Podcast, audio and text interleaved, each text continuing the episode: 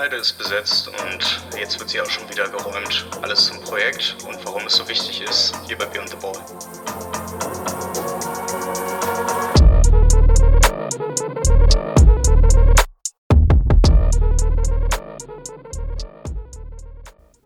Ja, Gude, herzlich willkommen und schön, dass ihr mal reinhört. Bei Gott, es ist ja nicht mal eine Staffel, es ist einfach was zwischendrin, aber tatsächlich, es ist ja, naja, es ist nicht viel passiert, aber wir müssen tatsächlich über eine ganz spezielle Sache reden und eine, die ihr bestimmt schon am Titel erkannt habt.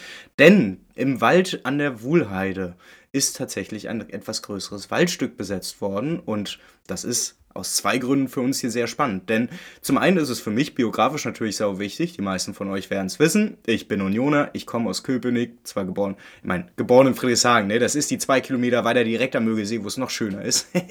Aber ich bin Köpenicker und auch wenn ich dort nicht mehr lebe, dann ist es doch natürlich mehr als eine große Info, dass ausgerechnet in meinem ehemaligen Bezirk ähm, genau das passiert, was wir aus dem Dannenröder Forst und aus dem Hambacher Forst auch schon kennen. Und das ist aber auch nur die eine Sache, warum wir drüber reden müssen, warum das ausgerechnet in Köpenick passiert, in einem Kiez, wo eher, glaube ich, die Vorurteile dahingehend sind, dass es ein rechter Kiez ist. Die NPD-Bundesparteizentrale steht ja auch nicht ohne Grund in Köpenick. Auf der anderen Seite ist es natürlich aber auch ein Prime Example, ein tolles Beispiel dafür, dass wir auf einmal auf einem sehr engen Raum Konflikte haben, die irgendwie doch gar nicht so verschieden sind. Denn was die WaldbesetzerInnen wollen, das haben die Ultras von Union Berlin schon vor einigen Wochen gefordert. Ja, fast genau einen Monat ist es her, dass der VfL Bochum, der leider immer noch abstiegsbedroht ist, äh, in der Alten Försterei, an der Alten Försterei gastierte, um beim ersten FC Union Berlin zu spielen. Ein Spiel, über das ich euch nicht so wahnsinnig viel erzählen muss, denn es ist 1-1 ausgegangen. Äh, ja, Union hat geführt und dann später doch nicht.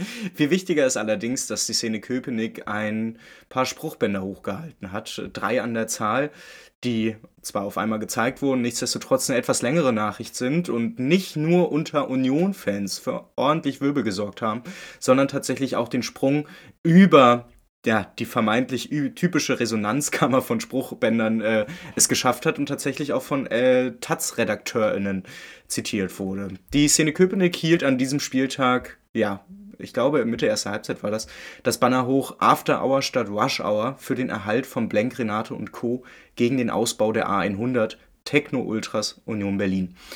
Und äh, ja, wenn man nicht ausgerechnet als Union-Mitglied im Union-Forum unterwegs ist, was ja irgendwie schon seit ein paar Jahren auch immer wieder Sammelbecken für sehr interessante und vor allen Dingen komplett hirngewaschene Aussagen ist, da kam es nämlich unter anderem zu der Aussage, dass die Unioner Ultras ja vor ein paar Monaten aufgrund des Besuches äh, des äh, ungarischen Präsidenten Viktor Orban äh, eine Tapete hochgehalten haben mit der Aussage Politik raus aus dem Stahl oder ne, Staatsbesucher haben in der alten Försterei nichts zu suchen. Und äh, jetzt auf einmal sich Union-Fans im Union-Forum finden, die wieder erwarten, wahrscheinlich in der Minderheit, aber sind, aber nichtsdestotrotz Orban wahrscheinlich ganz toll finden und aufgrund dessen jetzt wegen dessen neuen Banners, das vor knapp einem Monat gezeigt wurde, eben gesagt haben, ah ja, Politik wird dann ins Stadion reingeholt, wenn es den Ultras eben passt. Und die waren bestimmt noch auf chemischen Teilen unterwegs, damit das dann hochgehalten werden konnte. Das ist äh, eine ziemlich diffamierende und beleidigende Art und Weise, äh, um auf ein Problem aufmerksam zu machen, was eben, ja, die Wuhlheide-BesetzerInnen eben mit, den, mit der Unioner Ultraszene gemeinsam haben. Denn wir müssen uns angucken, was und warum man denn eigentlich gegen den Ausbau der Stadtautobahn A100 ist und warum ausgerechnet, um, diese, um den Ausbau zu gewährleisten, viele, viele Clubs, aber halt eben auch Wald dafür weg muss. Und genau das ist der TVO in Berlin. Das ist eine, ja, an, am Ende eine Straßenverbindung, die quasi ja im südöstlichen Teil durch Berlin sich einmal durchzimmert und damit quasi etwas verbinden soll, was bisher noch nicht verbunden sein kann, weil da eben Wald steht, die Wuhlheide, genau der Wald, der auch so toll ist oder weshalb man das Stadion an Alten Försterei so toll finden kann. Durch den Ausbau der A100 braucht es einen Weiterbau der TVO. Das ist eine tangentiale Verbindung Ost, so nennt sich das zumindest. Ist ein, ein wunderbarer Arbeitstitel, da hat die Senatsverwaltung für Verkehr auf alle Fälle richtig viel gute Arbeit gemacht. Worum es hier geht, ist relativ simpel. Es geht einfach nur darum, dass man ja, im Osten Berlins quasi eine neue Straßenverbindung schafft, wo man eine Süd-Nord oder eine Nord-Süd Tang, Tange hat, oder wie auch immer man das nennen möchte, und dann quasi was von, was von Osten in den Westen reingeht. Und um das ja, quasi von der Wuhlheide bis zur Märkischen Allee, also bis hoch nach Lichtenberg bauen zu können. Also, ne, wenn ihr gerade nicht BerlinerInnen seid und das nachvollziehen könnt, macht einfach mal die Karte auf, sucht Köpenick und guckt dann einfach mal, wenn ihr die Karte aufmacht, sucht am besten direkt die alte Försterei und dann seht ihr, dass um das Stadion an der alten Försterei ein ziemlich großer grüner Fleck ist. Vor allen Dingen äh, quasi nicht nach unten, wenn man so auf einer coolen Landkarte guckt, ne, so wo dann irgendwie, wo das alles so nord ausgerichtet ist, sondern wenn ihr mal quasi alles, was da drüber so nordwestlich sich erstreckt, erstreckt, da ist ja dann auch das Fels, da ist ein riesen, ein riesen grüner Bereich, wo unter anderem auch äh, noch andere Fußballplätze sind, nämlich am Sportjugendclub äh, an der Arena. Äh, da ist auch ein Sportplatz im Park an der Wuhlheide, da spielen äh, ein Großteil der Union-Mannschaften, der Jugendmannschaften. Ähm, das ist ein, wirklich ein richtig großes grünes Areal und tatsächlich auch eins, da muss ich glaube ich, muss man eigentlich fast nichts dazu sagen, aber wenn man in diesen Kiezen drumherum groß wird, ich war in Köpenick schon auf der Kita, also das Fez, die komplette Wohlheide ab der alten Försterei, ab dem Stadion, ist, also das gehört einfach zum Südosten Berlins dazu. Es ist ein wahnsinnig wichtiges Freizeit- und Erholungsgebiet. Das Fez Berlin ist tatsächlich schon zu DDR-Zeiten eines der größten überhaupt gewesen. Und wer mal da gewesen ist, der weiß, das ist schon echt, so sollte es halt eigentlich überall sein. Nun ist es nicht überall so, denn die Berliner Landespolitik plant eben den Weiterbau der TVO, die, den Ausbau der Stadtautobahn A100. Und jetzt ist eben das Interessante, die Unioner Ultras haben sich vor einem Monat schon dagegen positioniert. Und jetzt sind eben seit einigen Tagen auch WaldbesetzerInnen im in der Wuhlheide oder ja, wie sie es halt nennen, die Wuli, also wer auch immer auf diese Schwachsinnsnamen jedes Mal kommt, aber ich glaube, da haben sich äh, linke Comedians in letzter Zeit schon genug drüber aufgeregt, über so Verniedlichungsformen. Ich muss ganz ehrlich sagen, ich finde es unter aller Sau irgendwie Wuli bleibt, als wenn das irgendwie das nächste wäre, dass man irgendwie auch sprachlich schon sagt, Danny, haben wir so, ne, was, also was habt ihr denn alle für Sprachprobleme? Es heißt Wuhlheide. Ähm, aber der Boomer, der Boomer-Quinch hier mal außen vor gelassen, ist es natürlich sehr ja, interessant, was da gerade aktuell passiert, denn ich glaube, noch vor wenigen Monaten äh, haben sich das die wenigsten Leute erträumen lassen, dass auf einmal ausgerechnet im, in der Köpenicker Wohlheide die nächste Waldbesetzung stattfindet oder eben auch eine Waldbesetzung. Denn, das muss man auch dazu sagen, für alle Leute, die ja nicht so ganz Bescheid wissen, wie es im Berliner Südosten läuft, das ist ja vor allen Dingen deshalb sehr unpolitische, sind das unpolitische Kieze, weil ja eben auch nach der Wende da eben relativ wenig passierte und wir seitdem eben ja das typisch ostdeutsche Phänomen haben.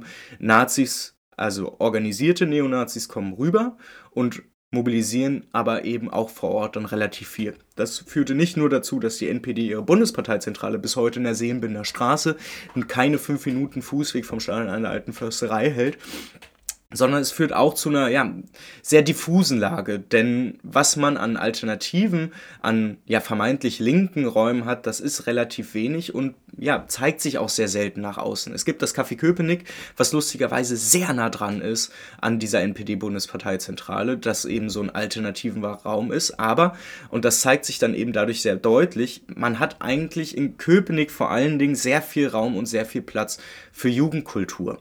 Und ja, die meisten dürften es jetzt mitbekommen haben. Union Berlin hatte beim letzten Heimspieltag eine Aktion gestartet, wo man statt der üblichen Brust- und äh, Trikotsponsoren eben den Mellopark raufgenommen hat. Äh, ich glaube immer noch der größte europäische Skatepark, wenn ich mich nicht ganz irre. Und äh, wenn doch, dann korrigiert mich dann gerne. Ähm, was eigentlich wichtig für all diese Dinge ist, die, der Mellopark steht nicht nur für sich, sondern es gibt tatsächlich eine sehr große, es gibt viele Subkulturen in Köpenick. Also ich meine auch, dass die Unioner Fanszene, Ultraszene groß ist, hat natürlich auch damit zu tun, dass die Ultrakultur natürlich auch als Jugendkultur funktioniert und wir eben auch in den Verbindungen zum Mellopark, auch zum Café Köpenick und vielen anderen Skate- und äh, BMX-Flächen eben genau das sehen. Wir haben es mit einem Stadtteil zu tun, wo ja, sehr gerne eben auch äh, Eltern, werdende Eltern oder schon seine Eltern mit ihren Kindern hinziehen und äh, eben ihre Kinder dort aufwachsen lassen, weil es eben halt nicht nur der Bezirk ist, der am meisten Grünflächen bietet in Berlin, sondern eben weil er auch irgendwie ganz geil, irgendwie so er ist weit weg und doch nah dran an der Stadt und man kommt auch schnell raus.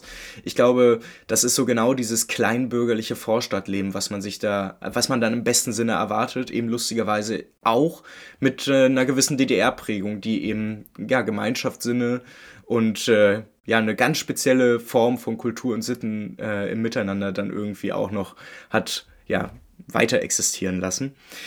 Aber in diesem Vakuum findet all das statt, was wir jetzt gerade seit ein paar Tagen erleben mit der Waldbesetzung, beziehungsweise mit einer Waldbesetzung, die ja aktuell, es ist Mittwoch 11.01 Uhr, der gerade versucht wird zu räumen und ich auch nebenbei alles offen habe, falls ich hier während der Aufnahme direkt was tun sollte. Aber der aktuelle Stand ist ja wirklich wohl der, dass es quasi zwar gerade eine Eilklage gibt, damit man die Räumung der Cops noch verhindern kann, aber die Cops wohl gerade eben genau wie das äh, Cops eben so machen, äh, versuchen, noch bevor es eine gerichtliche Einigung gibt oder was heißt Einigung, bevor es einen äh, richterlichen Beschluss gibt, wohin es irgendwie geht, dass man versucht, eben vorher irgendwie schon Tatsachen zu schaffen. Irgendwie auch der Klassiker. Es gibt ja in Berlin auch diese berühmt berüchtigte 24-Stunden-Marke, dass man also quasi, wenn etwas besetzt ist, dass man versucht, innerhalb, dass die Bullen versuchen, innerhalb von 24 Stunden das Frieda zurückzuholen und dass alles, was darüber hinausgeht, quasi ja so eine Art Duldung ist, die nicht so gern gesehen ist und man dann wirklich auch hart dafür kämpfen muss, um dann wirklich auch da zu bleiben. Also, dass es hier so, so wie eine Danny-Besetzung oder so an der Wohlheide gibt, das war, glaube ich, von vornherein schon absehbar, dass das im Zweifel eher nicht passiert. Aber es ist ja nicht hausgemacht. Es ist kein hausgemachtes Problem, wo man sagt, dass man mit einer politischen Aktion, die auf die Besetzung abzielt, eben von Anfang an quasi ja verlorenes Terrain betritt, wo man wo klar ist, wohin die Reise geht. Ganz im Gegenteil. Es soll ja gerade aufgezeigt werden, dass es in Köpenick eigentlich vielleicht Mehrheiten, das weiß ich nicht, darum soll es auch eigentlich nicht gehen, denn es gibt auf jede Fälle eine Menge an jungen Menschen, älteren Menschen, an Menschen insgesamt, die in Köpenick leben, die, glaube ich, ein sehr großes Interesse daran haben, dass es in ihrem Kiez irgendwie auch so grün und schön und wunderbar bleibt. Und es gibt, glaube ich, nicht nur die Menschen, die gerade als Waldbesetzer in, in der Wohlheide sind, die Probleme damit haben, sondern ganz im Gegenteil, es trifft eigentlich eben nicht nur vermeintlich linke oder aktivistisch eingestellte Menschen, sondern es geht deutlich darüber hinaus. Es geht sogar so weit, dass sogar Ultras die sich grundsätzlich als unpolitisch bezeichnen, eben auch darauf gucken und sagen, da, da müssen wir was machen, da müssen wir irgendwie ähm, ne, wenigstens Spruchbänder hochhalten. Und worauf ich eigentlich hier hinaus wollte bei den ganzen Geschichten, ist, dass es eigentlich ein großes Problem gibt, was wir in Köpenick immer, immer wieder erleben. Das hatten wir auch schon bei der Volksinitiative Deutsche Wohnen und Co. enteignen gemerkt. Das haben wir ja auch schon weit darüber hinaus gemerkt, als es in den letzten Jahren immer wieder Versuche gab, eine ähm, Anti-Nazi-Demo durch Köpenick laufen zu lassen, die von einigen linken Jugendgruppen und auch von einigen lokalen Jugendgruppen äh, mitorganisiert wurde, aber die vor allen Dingen letztes Jahr ähm, ja eher unrühmliche Bekanntheit dadurch erlangt hat, dass sie zu, exakt zur gleichen Zeit stattfand wie ein Unionsspiel, was halt in Köpenick, also da muss man nicht viel zu sagen, das ist halt dumm. Und genau in diesem Kontext findet jetzt ehrlicherweise auch diese Waldbesetzung statt. Und jetzt habe ich euch 13 Minuten darum, darüber vollgelabert, in welchen Kontexten das stattfindet, warum das grundsätzlich so gemacht wird. Ich würde jetzt vorschlagen, wir gucken uns die letzten 4, 5 Minuten mal an, wie die Waldbesetzung quasi funktioniert, welche Ziele sie hat und warum wahrscheinlich alle Voraussicht, so wie es aussieht, das leider eben kein langfristiges Projekt sein wird, beziehungsweise was wir alle daraus lernen sollten, wenn wir ja, relativ überrumpelt, so wie ich es ehrlicherweise auch bin, auf einmal in der Heimat irgendwie ganz nah dran eine Waldbesetzung haben und es irgendwie doch nicht so wirkt, wie es so wie es dann gerne auch von außen den Anschein hat, so geil hin und alle ackern zusammen und wir kümmern uns darum, dass es stehen bleibt und wir verbünden uns hier. Genau das ist eben bisher nur in Ansätzen passiert und ich glaube, es soll nicht um eine Grundsatzkritik irgendwie dieser Waldbesetzung gehen, um gar keinen Fall. Hier ist maximale Solidarität angesagt, aber wir müssen nichtsdestotrotz auch, das mag vielleicht vom Zeitpunkt her beschissen sein, aber natürlich auch überlegen, wie kann sowas denn wirklich auch langfristig funktionieren? Wie können wir dann wirklich rauskommen aus diesem endlosen Prozess der Proteste, ohne dass wir wirklich mal zu einer Revolte kommen, ohne dass sich wirklich mal was verändert, wo wir irgendwie in politischen Zuständen leben, wo selbst Volksentscheide mehrheitlich durchgewinkt werden, also ne, eine demokratische Legitimation erhalten und nichtsdestotrotz eben nicht umgesetzt werden. So, in dieser politischen Realität müssen wir uns am Ende eben auch fragen, gibt es realistische Möglichkeiten, Waldbesetzung dauerhaft zu gestalten und schaffen wir es dadurch tatsächlich so krassen Einfluss auf mindestens die Verkehrspolitik zu nehmen, dass wir in dem konkreten Beispiel den Ausbau der A100 und eben diese Verlängerung der TVO verhindern können.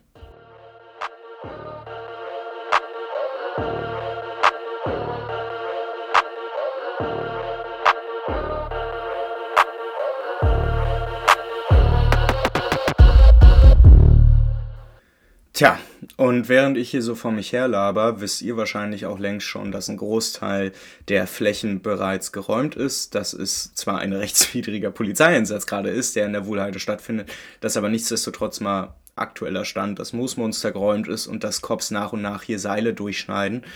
Ähm, nachdem dann eben auch die AktivistInnen dann von den jeweiligen Plattformen darunter waren. Es wird also gerade schon zusammengestampft und nichtsdestotrotz sollten wir gerade dann hier nicht in eine Art Nachruf verfallen, sondern uns mal genau angucken, wer sind denn die Leute, die da in die Wohlheide gegangen sind? Woher kommen die? Sind das Kiezleute? Sind das Leute, die von außerhalb kommen?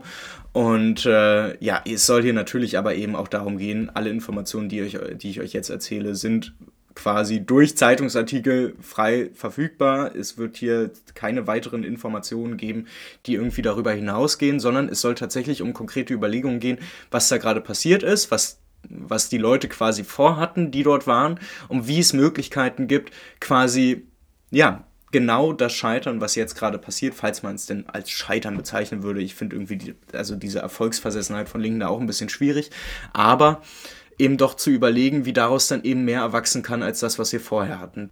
Aber gehen wir mal simpel durch. Die Artikel, die es sowohl beim Tagesspiegel als auch beim Neuen Deutschland gibt. Und ihr werdet darüber hinaus wahrscheinlich auch überall woanders mittlerweile Artikel finden, auch beim RBB. Einfach weil das Interesse so groß ist, dass es in Berlin mal eine richtige Waldbesetzung äh, gibt, werdet ihr feststellen, dass es ja eine bunte Mischung ist. Einige Einzelpersonen äh, sagen, dass sie äh, hier tatsächlich schon, also dass sie in der Wohlheide schon als Kinder unterwegs waren. Es gibt aber auch einige Personen, die sich auch äh, in einem Artikel der, vom Neuen Deutschland auch äh, eben klar hinstellen und sagen, sie waren eben schon im Hambacher Forst und eben auch im Danny und haben sich quasi jetzt nochmal extra freigenommen, um nochmal möglichst viel Zeit an der Wohlheide zu verbringen, beziehungsweise so wie sie es eben nennen, Wuli, whatever that means, weil, ach, ja, lassen wir, lassen wir diese Sprache. Ich habe das Gefühl, hier dreht sich zu viel um die Sprache irgendwie, ich weiß nicht, ich kann einfach, so, mein Gott, so, es ist die Wohlheide, warum muss man das alles immer noch abkürzen? Darum soll es aber auch nicht, wirklich nicht weitergehen, denn das, was diese Leute wohl verbindet, ist eben nicht nur, dass sie in gewissen Bündnissen vorher schon in ähnlichen Kontexten Waldbesetzung durchgeführt haben, sondern dass sie das natürlich eben auch mit Leben äh, füllen. Ähm, es ist ja relativ klar, dass der reine Nervenkitzel an sich ab und zu mal einen Wald zu besetzen, glaube ich, nicht ausreicht, sondern dass es tatsächlich eben darum geht, auch alternative Lebens- und Alltagsformen zu finden, die in dem Fall bei der Besetzung ja mit zwei Begriffen sehr klar kommuniziert worden sind.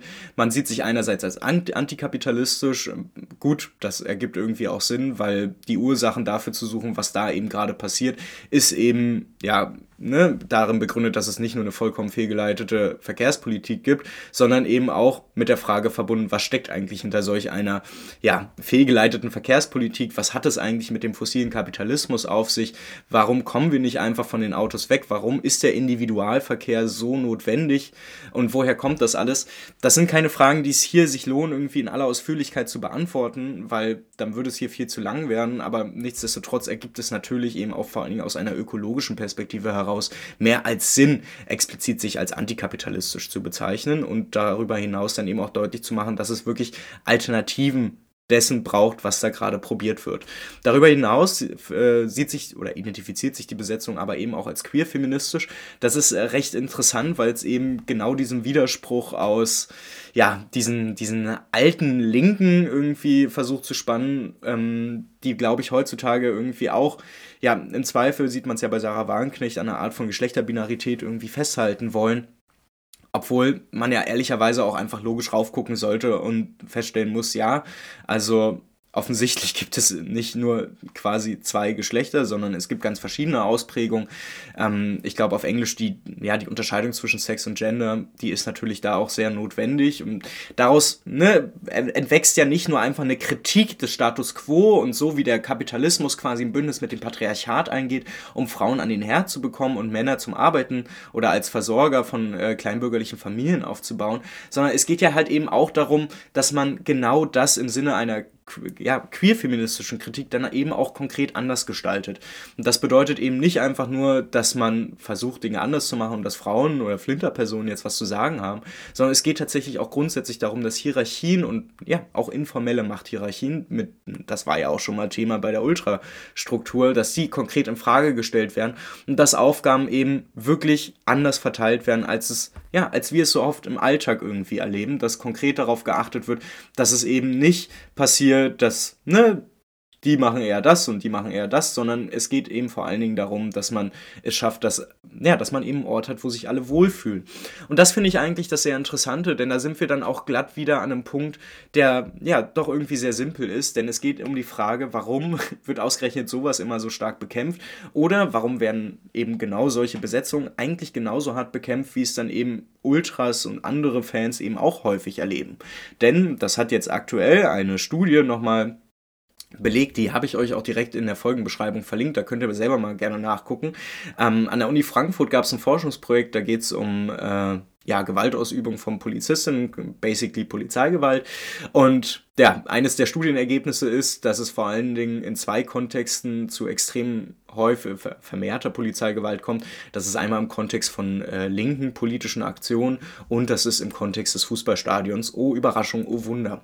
Und die Frage ist ja, was was verbindet diese beiden Dinge? Grundsätzlich könnte man ja eben sagen, schon dieser Versuch, ein besseres Leben im Hier und Jetzt zu gestalten. Also jede Waldbesetzung hat den Anspruch heraus, aus sich heraus wahrscheinlich auch andere alternative Lebensformen, bessere Lebensformen zu ja, auszuprobieren und auszuloten, wie das möglich ist, eben auch in der Überwindung der ökologischen Dimension, dass wir quasi vollkommen entfremdet sind von der Natur, wie das so häufig dargestellt wird.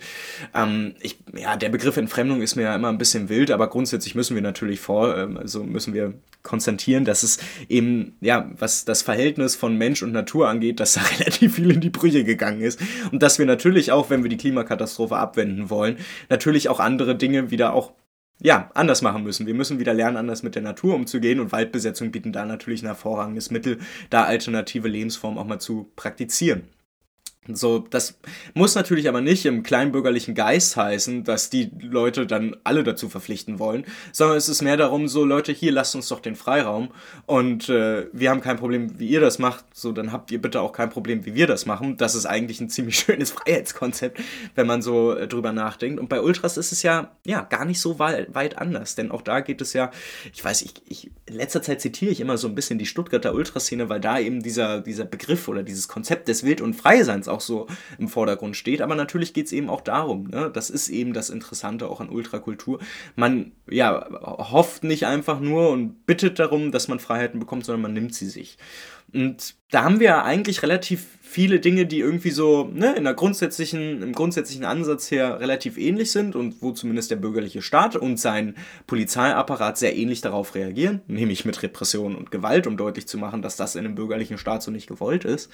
Nichtsdestotrotz müssen wir jetzt aber aktuell feststellen, dass sowohl die Waldbesetzung grundsätzlich, aber auch ja, die Fanszenen in Deutschland irgendwie nicht so wirklich vom Fleck kommen, was ihre eigenen persönlichen Proteste angeht. Wir erleben es gerade im Ultra-Kontext oder grundsätzlich im Fan-Kontext, dass es gerade um zwei Dinge geht. Es geht einerseits um die Kritik an dem versuchten DFL, äh, ja, an dieser DFL-Investorensuche, wo man ehrlicherweise das Gefühl hat, wir können hier eine solch grundsätzliche Kommerz- und Kapitalismuskritik machen, dass wir eben aktuell eben auch bei diesem Thema schon sehen, dass die Bündnisse möglich sind. Also wir sehen ja jetzt auch schon, dass man mit Bürgerinitiativen zusammenarbeitet, die sich eben auch gegen diese DFL-Investorensuche richten, dass man dort versucht, gesellschaftlich anschlussfähig zu werden und tatsächlich dafür sorgt, dass man man mehr Leute auf seine Seite ja, versucht zu ziehen. Weil Woche für Woche Spruchbänder hochhalten, das mag zwar ganz gut sein, aber wenn es bei den Spruchbändern bleibt, dann denken sich die Führenden und das Führungspersonal ja eben sowohl in den Vereinen als auch in den deutschen Fußballverbänden, ja Leute, also wenn es bei den Spruchbändern bleibt, dann können wir ja einfach so weitermachen, weil das halten wir im Notfall eben auch noch aus. Das andere Thema, was gerade sehr aktuell ist im Fußballkontext, dürfte zumindest im Ultrakontext die Frage nach dem Umgang mit den Fanprojekten sein. Wir wissen, dass es kein, aber kein Zeugnisverweigerungsrecht gibt für FanprojektmitarbeiterInnen. Das heißt, die werden gerade ja, vom Staat relativ gut geknechtet, weil der Staat großes Interesse hat, an Informationen aus äh, den aktiven Fanszenen ranzukommen und mal auch so ein bisschen die Blackbox da zu öffnen. das ist alles eben, ne, so vom Grundsatzgedanken her sieht man schon, dass kein Kampf alleine geführt werden kann. Auch Ultras sind, auch wenn sie die größte Subkultur Deutschlands sind, viel zu klein, um alleine politische Forderungen quasi durchzusetzen. Vor allen Dingen als außerparlamentarischer Akteur, der versucht eben außerhalb dieser klassischen, ja, dieser bürgerlichen Organisation irgendwie ne, da rauszubleiben, vom Außen Einfluss zu nehmen, damit man auch radikal und irgendwie bei sich bleiben kann. Und jetzt ist aber das Interessante, dass wir das bei der Waldbesetzung quasi genau sehen. Also wir haben ähnliche Grundtendenzen und wir haben allerdings auch und ne, das ist eben ein großes Problem, auch da eine grundsätzliche Tendenz zur Exklusivität, also zum Brandmauern hochziehen. Es ist auch hier dieses grundsätzliche Problem oder die grundsätzliche Frage als Ausgangspunkt, wie geht man mit Repressionen um und wie stark schützt man sich vor dem Einfluss des bürgerlichen Staates und ne, besonders eben der Polizei. Und ähm, wir kennen es ja bei Ultras, das wurde ja hier auch schon öfter angesprochen, so Stichwort Ultra-Universität, ne, man zieht die Brandmauern relativ weit hoch und sorgt eben dann ne, durch diese subkulturelle Prägung dann eben auch dafür, dass man so ein bisschen versucht, die Szene sauber zu halten, die Kultur sauber zu halten. Aber nicht immer auf besten Wege und erst recht nicht mit dem Anspruch, mehr Leute für die eigene Sache zu gewinnen. Und was ähnliches sehen wir hier auch bei der Waldbesetzung, weil anstelle daraus, ja, das zu machen, was es, glaube ich, braucht, nämlich eine soziale Verankerung, passiert hier wieder relativ viel, was so ähnliche Grundmuster hat und damit ähnliche Grundprobleme mitbringt.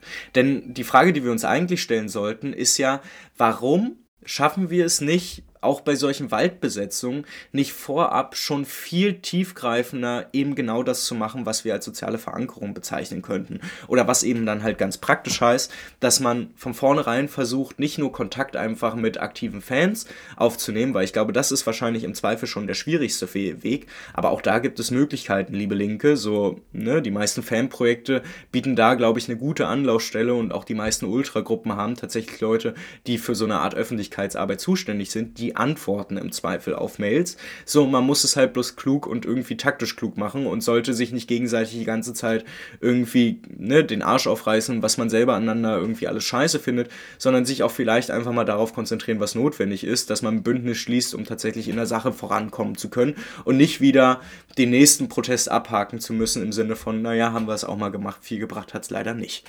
So, das ist eben genau das Problem.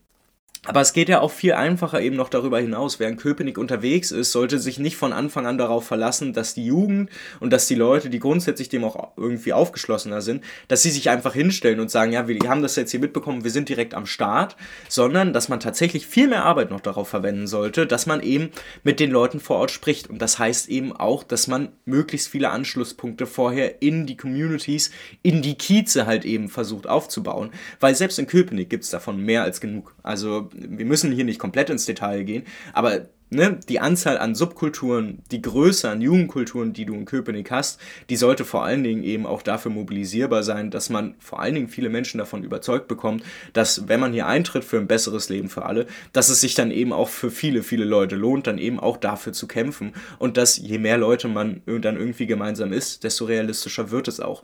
Und das muss am Ende überall reingehen. Politische Aktion ist nichts wert, wenn sie keine sozialen Effekte hat. Wenn sie also eben nicht dafür sorgt, dass Leute sich einander näher kommen, kommen, dass wir mit mehr miteinander reden, dass wir einander zuhören, dass wir einander reden und dass wir einander helfen. Wenn das nicht das Ergebnis von solchen politischen Aktionen ist, dann sind sie halt am Ende eben auch nur das, was sie sind, politisch. Und das ist eben genau das Problem, denn eben vor allen Dingen für Waldbesetzungen, die sich antikapitalistisch und queerfeministisch verstehen, denen sollte ja eigentlich bewusst sein, dass es eben ja, mit Strategien auf politischer Ebene nicht gemacht ist, sondern dass wir insgesamt als Menschen auch wieder lernen müssen, was es heißt, anders miteinander zu leben, was es eben heißt, einander zuzuhören, miteinander zu reden und einander zu helfen. Dafür braucht es eben nicht große Ansagen, große Podcast-Folgen, die mit möglichst vielen wichtigen Begriffen um sich schmeißen, sondern es geht tatsächlich darum, dass man das in eine Praxis überführt, wo Leute tatsächlich das erleben, worum es eigentlich gehen sollte. Schöne Nachmittage, schöne Erfahrungen, geilen Austausch und irgendwie angenehme Stunden. Und genau das nehme ich zumindest auch wieder wahr, ist so ein Grundproblem. Es wird kaum miteinander gesprochen, es gibt kaum ja wirkliche Absichten, die über das hinausgehen, was sowieso alle sagen. Wir müssen Bündnisse machen. Wie es konkret abläuft, das wissen offensichtlich die wenigsten, wo man sich so ein bisschen die Frage stellt, Leute, seid ihr bescheuert? So, es ist alles nicht ganz so schwierig, wie es aussieht. Aber es braucht halt eben nur ein bisschen Planung auch davor und nicht nur Planung, sondern tatsächlich auch Leute, die vor Ort sind. Man kann nicht einfach von Wald zu Wald ziehen und da immer mal wieder mitmachen, ohne zu wissen oder nicht einfach nur ohne zu wissen, was abgeht, weil am Ende ist es ja auch schön und gut, wenn die Leute in der Wuhlheide auch genau wissen, was bei uns im Kiez abgeht. Aber das Problem ist, dass es eben von Anfang an darauf ausgelegt sein muss, dass man eben Diskussionsrunden hat, dass man versucht, vorher, vorab mit den Leuten, auch mit gewissen Bündnissen eben zu sprechen. Und mir ist es bewusst, dass linksradikale Leute, glaube ich, auch grundsätzlich ein Problem damit haben, dass es leider eben nicht so viele linksradikale Gruppen gibt in, ja, keine Ahnung, im Südosten Berlins. Aber das ist ehrlicherweise nicht das Problem. Wo ist denn das Problem, wenn die Leute sich lieber in der AWO organisieren, als irgendwie in der Antifa-Gruppe von nebenan? Das heißt doch nicht, dass wir dann diese Leute weglassen müssen, sondern das heißt, dass wir uns anders darauf ausrichten müssen. Das heißt, dass wir vorab viel mehr mit diesen Leuten reden müssen, dass wir viel mehr auch mit diesen Netzwerken und Bündnissen reden müssen und dass wir uns tatsächlich auch nicht dafür scheu davor scheuen dürfen, irgendwie mit kleinbürgerlichen ja, also eher so liberal anmutenden Initiativen eben auch ins Gespräch zu kommen, weil ja, die Leute braucht man eben auch und die Leute sind nicht minder davon betroffen. So, das bedeutet nicht, dass diese Leute alles gut machen, aber wenn wir nicht anfangen, uns gegenseitig die Hände zu reichen, dann wird es sau schwierig. Und ehrlicherweise fällt mir mittlerweile auch so, es fällt mir mittlerweile auch wirklich arg schwer, auch anderen Fußballfans immer wieder zu erklären, warum sie die ersten Schritte auf linke Aktivistinnen oder so zugehen müssen weil ehrlicherweise genau das auch immer die Menschen sind, die sehr allergisch gegenüber vielen Leuten und vielen anderen Themen dann auch reagieren. Das soll nicht als Vorwurf gemeint sein, das kann ich sehr gut nachvollziehen. Dass Leute, also dass eine nicht männliche Person auf Fußballfans grundsätzlich und vor allem auch auf organisierte Fußballfans, die ja auch oftmals immer noch ne, in ihrer Struktur Männerbünde auch darstellen, dass sie abgeschreckt davor sind, sich irgendwie mit denen zusammenzutun, so das kann ich nachvollziehen. Das Problem ist aber, dass man dann eben auch notwendigerweise aufgibt, dass man tatsächlich was verändern möchte musste. So, und das ist halt eben der Haken. Wir kommen nicht drum herum, miteinander zu quatschen. Wir kommen nicht drum herum, ja, Dinge anders zu machen, als wir es bisher gemacht haben. Und es würde sich, glaube ich, wohl anbieten, dass wir daraus lernen.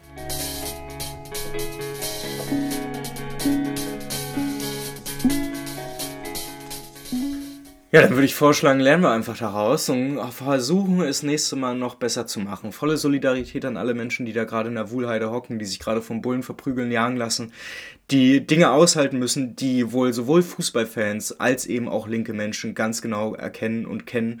Das ist nie lustig, es ist nie lustig mit Cops zu interagieren und es ist immer eine Gewalterfahrung und wir wissen nie, was rausgeht. Deshalb ist es eben so wichtig, dass wir untereinander zusammenhalten, dass wir uns gegenseitig helfen, dass wir miteinander reden, dass wir gegenseitig zuhören und dass wir versuchen, all die Scheiße besser zu machen, die wir aktuell so beschissen finden. Und das heißt eben, dass wir rauskommen müssen aus einer simplen Kritik, dass wir aufhören müssen, hier einfach nur Podcasts zu machen, Artikel zu schreiben, Positionspapiere ins Internet zu stellen oder Spruchbänder hochzuhalten, sondern dass wir lernen müssen, dass es wieder rausgehen muss. Es muss überall rausgehen. Wir müssen jetzt gegenseitig uns helfen, wir müssen uns gegenseitig unterstützen, auch wenn wir nicht überall die gleichen Ziele haben, aber vielleicht kriegen wir uns darauf geeinigt, dass wir am Ende eben doch alle irgendwie ein besseres Leben, ein gutes Leben für alle hier erreichen wollen. Und vielleicht kann das auch ein Türöffner sein, nicht jedes Mal immer mit einer politischen Debatte anzufangen, nicht jedes Mal immer das Gefühl zu haben, dass man sozial eben ganz anders drauf ist, dass es eben Menschen gibt, die nicht gerade ganz diskriminierungsfrei vor sich hin vegetieren und im Fußballkontext wohl erst recht nicht, ja, vor allen Dingen eben auch mit dem Stichpunkt Geschlechtergerechtigkeit. Aber das heißt eben nicht, dass man all diese Leute eben aufzugeben hat. Das heißt es eben ganz im Gegenteil. Und das bedeutet für uns alle eben, dass wir uns vielleicht ein bisschen lockerer machen sollten, dass wir ein bisschen häufiger versuchen, noch miteinander zu reden und nicht das erste Mal bei einem Stichpunkt, was wir hören, oder bei einem Stichwort, was uns nicht so gut gefällt, direkt immer kritisch so anfangen äh, rumzudiskutieren. Ich kenne das von mir selber. Aber es böte sich, glaube ich, an, wenn wir uns einfach gegenseitig mehr unterstützen. Die Wuhlheide zeigt es gerade, weil es ist nicht mal ein Kilometer entfernt von dem Stadion in der alten Försterei und nichtsdestotrotz habe ich das Gefühl, dass da zwei Fähren aufeinander prallen, die so wenig miteinander zu tun haben, dass die real, also dass eine realistische Einschätzung, ob da Zusammenarbeit möglich ist oder nicht, noch gar nicht getroffen werden kann. Ich es aber für unsäglich halte, dass es dann trotzdem einfach immer wieder irgendwo passiert und dass dann quasi immer nur dann nach den Dingen dann irgendwie auffällt, ah ja, da hätte man was machen müssen. Denn es ist jetzt auch nicht die Aufgabe von Einzelpersonen irgendwie mit kompletten Kiezen zu interagieren, aber wir brauchen eben Pläne, die das Le also die den Begriff soziale Verankerung tatsächlich auch mit Leben füllen und ich glaube, so schwer es könnte oder sollte es eigentlich nicht sein. So, Jetzt habt ihr 35 Minuten zugehört. Ich hoffe, ihr wisst jetzt, was in der Wuhlheide abgeht. Ich hoffe, ihr könnt euch eigene Gedanken dazu machen und könnt mir auch gerne schreiben, wie ihr das, äh, wie ihr dazu steht. Weil ich glaube, an der Grundsatzhaltung, dass Leute hier zusammenkommen müssen und dass man gemeinsam, wenn man gemeinsam für Dinge kämpft, dass es realistischer und besser wird, die Dinge dann auch durchzusetzen. Das sollte wohl allen aufgehen. Die Frage ist nichtsdestotrotz, wie kann all das funktionieren? Ich würde mich freuen, wenn wir dazu irgendwo ähm, ja, in Austausch dazu kommen. Ähm, ihr kennt meine Webseite raphael-molter.org, da gibt es ein Kontaktformular. Ihr findet mich bei Instagram, ihr findet mich bei, Gott, wo findet man mich? TikTok. Twitter findet man mich natürlich auch. Überall unter dem Handle Fußballmarxist. Ähm, beim Fußball nicht mit SZ, sondern mit Doppel S.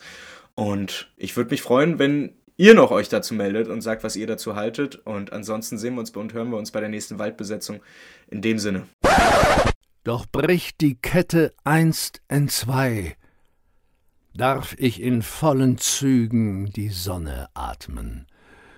Tyrannei! Dann ruf ich's in das Volk, sei frei, verlern es dich zu fügen. Sich fügen heißt lügen. Alleluia!